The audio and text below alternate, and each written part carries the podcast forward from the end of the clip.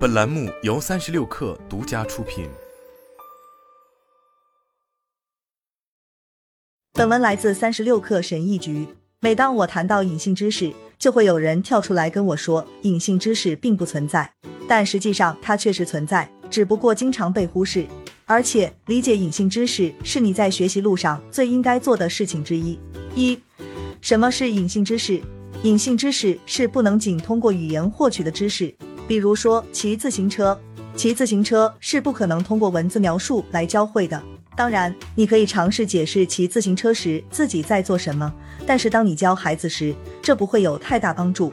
你可以告诉他们要保持平衡，但丝毫不影响他们掉进水坑里。毫无疑问，会有人说，如果你能更好的进行解释，如果你能找到正确的词汇与学生进行交谈，就可以教会他们骑自行车。如果你也相信这个理论，那么我强烈建议你自己去检验一下这个理论，去找几个还没有学会骑自行车的孩子，看看你是否能口头教会他们骑车，检验一下解释的力量。如果你成功了，对自己要诚实，这在多大程度上要归功于学车的人自己的发现，有多少要归功于你的口头指导？这种现象在教育学中被称为传播主义，意思大概是这样的：有些人认为可以通过向别人解释事物。来教授技术，他们认为，如果你能找到正确的词汇组合和正确的类比，如果你真的能把事情分解成正确的层次和细节，那么学生们的脑子里就会神奇的灵光一闪，就能学会。有这些想法的人，可能从来没有认真的尝试过这样做。如果你是这样的一个人，那么我希望你能在某个时候开始试一试当老师，如何教授隐性知识，比如怎么能教会别人骑自行车呢？当我还是个孩子的时候。偶然间自己学会了骑自行车，然后我教我的姐妹们，然后是我的表弟，再然后是邻居家的孩子。他很感兴趣，但有点害怕。通过我的教授，他们每个人大约一个小时就能学会。具体步骤如下：一、选择一辆小点的自行车，最好矮一点，让学车的人脚能够到地面。这对学习者来说是很有用的，因为他们可以在任何时候放下自己的脚，支撑住自己。脚能随时着地的感觉也会让人不那么害怕。二，用脚向后蹬地，向前走一小段距离，让脚离开地面几英寸，然后双脚着地停下，重复这个过程。三，加大脚的推力，让自己滑行的距离更长，比如滑行几十秒。我们的目标是让初学者学习在自行车上保持平衡的感觉。四，重复了足够多次之后，初学者可能觉得自己准备好了。身体比较平衡了，内心也感觉比较安全了，希望更进一步。这时候你就可以让他们尝试把脚放在车凳子上蹬圈了。五，如此就多了一个会骑自行车的孩子。在这个过程中，语言指导是很少的，更重要的是模仿和行动，也就是说，找到会骑自行车的那种具体的感受。这个练习对我来说非常神奇。因为在一个小时的时间里，我可以看到一个孩子从有意识的无能到有意识的能力，最后到无意识的能力的变化。换句话说，隐性知识的传授是通过模仿和学徒等方式来实现的。你需要通过模仿大师的做法来学习，直到内化了这些行为背后的原则。看到这里，你可能会想，这适用于骑自行车、网球和柔道这样的身体运动，但对更需要大脑的运动呢？对此，我想说的是，隐性知识遍布我们周围。研究人员萨摩布尔扎用例子解释了隐性知识，他称其为创造伟大艺术或评估初创企业的能力，例如木工、金工、家政、烹饪、舞蹈、业余公开演讲、流水线监督和心脏手术。如果你是一名知识工作者，那么隐性知识对你在专业领域的发展比你想象的要重要的多。二，知识工作中的隐性知识，我花了好几年的时间才意识到。自己教人们骑自行车的方法所蕴含的原则，也可能适用于其他领域。在之前的工作中，我的技术主管西游有一种不可思议的能力，他能够参加需求会议，并在几分钟内草拟出一个程序结构，而且该结构就是最简单的解决方案，活动部分最少。我注意到西游总是能为软件项目中不可避免的变化留有足够的回旋余地，而我就做不到这一点。最后，我问他是怎么做到的。在一起工作的这些年里，我多次试图从他那里得到答案，但每次都无法触及核心，不得要领。我回想起自己在 Vicky 的日子，那时我还是一名软件工程实习生，第一次写软件测试。一位高级软件工程师花了几秒钟看了看我写的大约一百行代码，然后说：“哦，这不好，以后会成为一个问题。还是这样来吧。”我问他是怎么在五秒钟内就看出问题的。关于软件工程原理，他给了我一个很长的解释。我挥手表示问的不是这个，又问了一次他是如何在五秒钟内做到的。他说：“嗯，凭感觉吧。”我的意思并不是说西游或那位高级软件工程师无法解释他们的判断。或者他们无法清楚地说明自己用来在十几个变量之间权衡所使用的原则，他们可以哪怕解释得非常糟糕。我的意思是，他们的解释不会让我获得他们拥有的能力。为什么会这样呢？因为当我要求这些人做出判断时，他们会试图用原则或启发式来解释，但我越努力，就会发现越多的例外、警告和潜在的问题。这其实是普遍存在的情况，在任何足够复杂的领域，拥有专业知识的人。总是会这样解释他们的专业知识。嗯，做 X，如果你看到 Y，就做 Z，原因是 A；如果你看到 B，那么做 P；但如果你看到 A 和 C，但没有 B，那么做 Q，原因是 D。如果有一些奇怪的情况，你就做 Z，但看到 C 的话，那么你应该切换到 Q。如果你进一步追问，最终他们可能会说：啊，感觉这就是对的。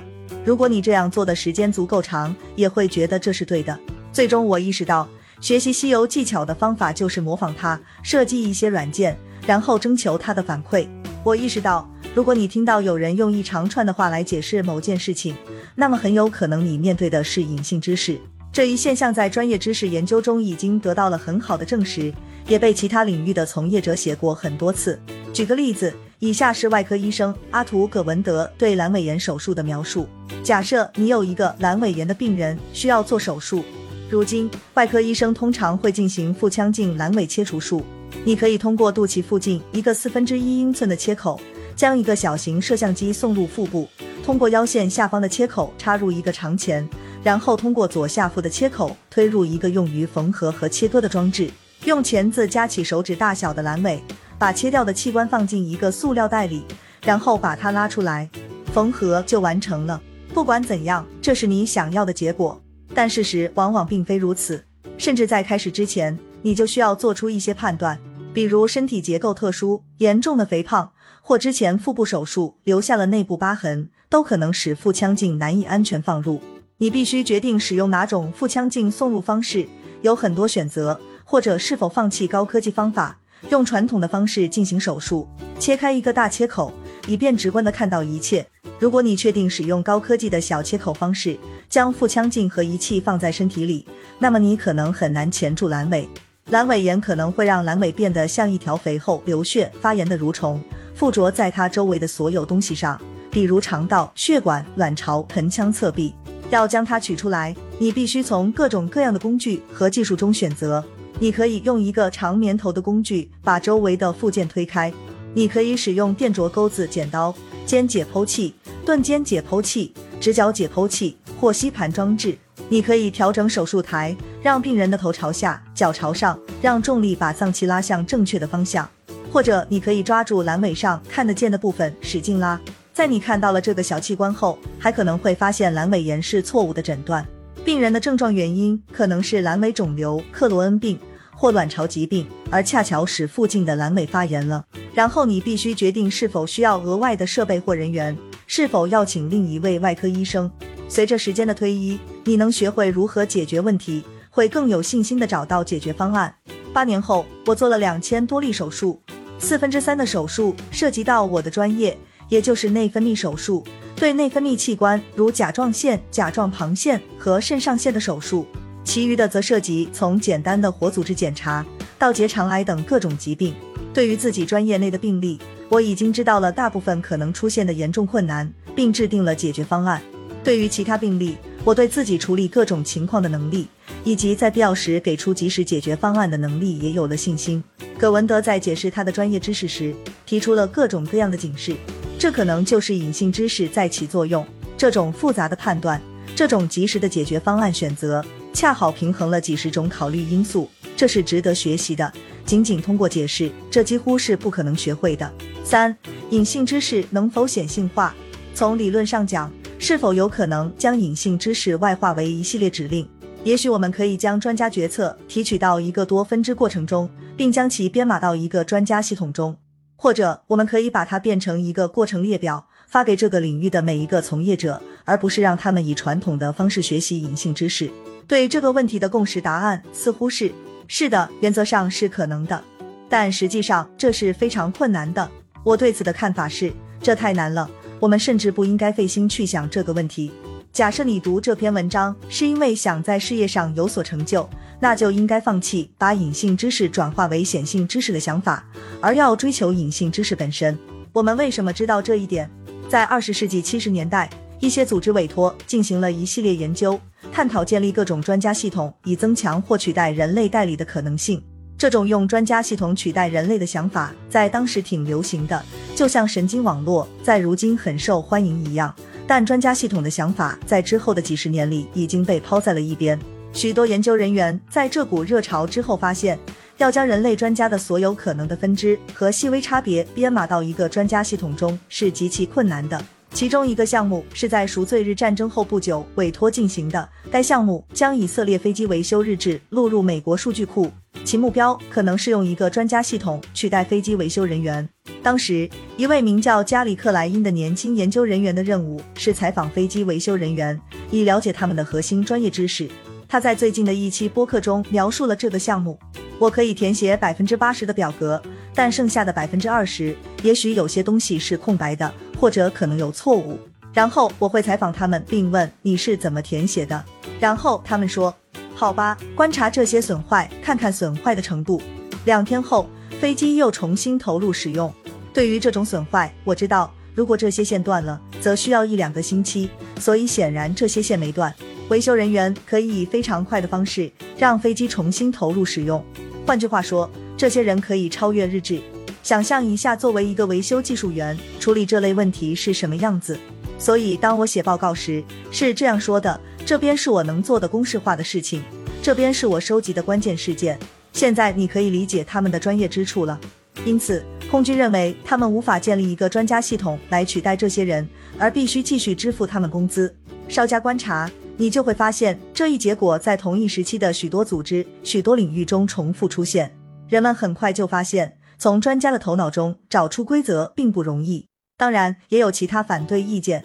克莱因现在被认为是自然主义决策心理学分支的先驱之一。他认为，对程序的过度依赖使人类操作者变得脆弱。换句话说，盲目的给人们一系列要执行的程序，会剥夺他们积累专业知识的能力；反过来，又会阻止他们去采取那些在专业操作人员中常见的创造性问题解决方式。这也意味着，当某些事情发生严重错误时，他们将无法适应。那么，专家系统就完全无望了吗？有迹象表明，这不是一个完全无望的事业吗？有的，事实证明有。一，我有一些从事人工智能研究的朋友认为。专家系统有可能东山再起，也许是通过使用更现代的人工智能方法。二，加里克莱因在开发提取隐性知识片段并将其显性化的技术方面已经名声大噪。这种技术被称为关键决策方法，但由于它需要关键决策本身的专业知识，因此很难实现。三，有时一个特别有天赋的人有可能把整个领域的隐性知识整合成一种有效而明确的教学方法。可以说，约翰·博伊德用美国空军的第一本战斗机战术手册做到了这一点。所有这些观点都是有效的，值得思考。但我认为，他们是否被证明是普遍正确的，这无关紧要。你可能会说，其实既然所有的隐性知识都可以显性化，那么就不存在所谓的隐性知识了。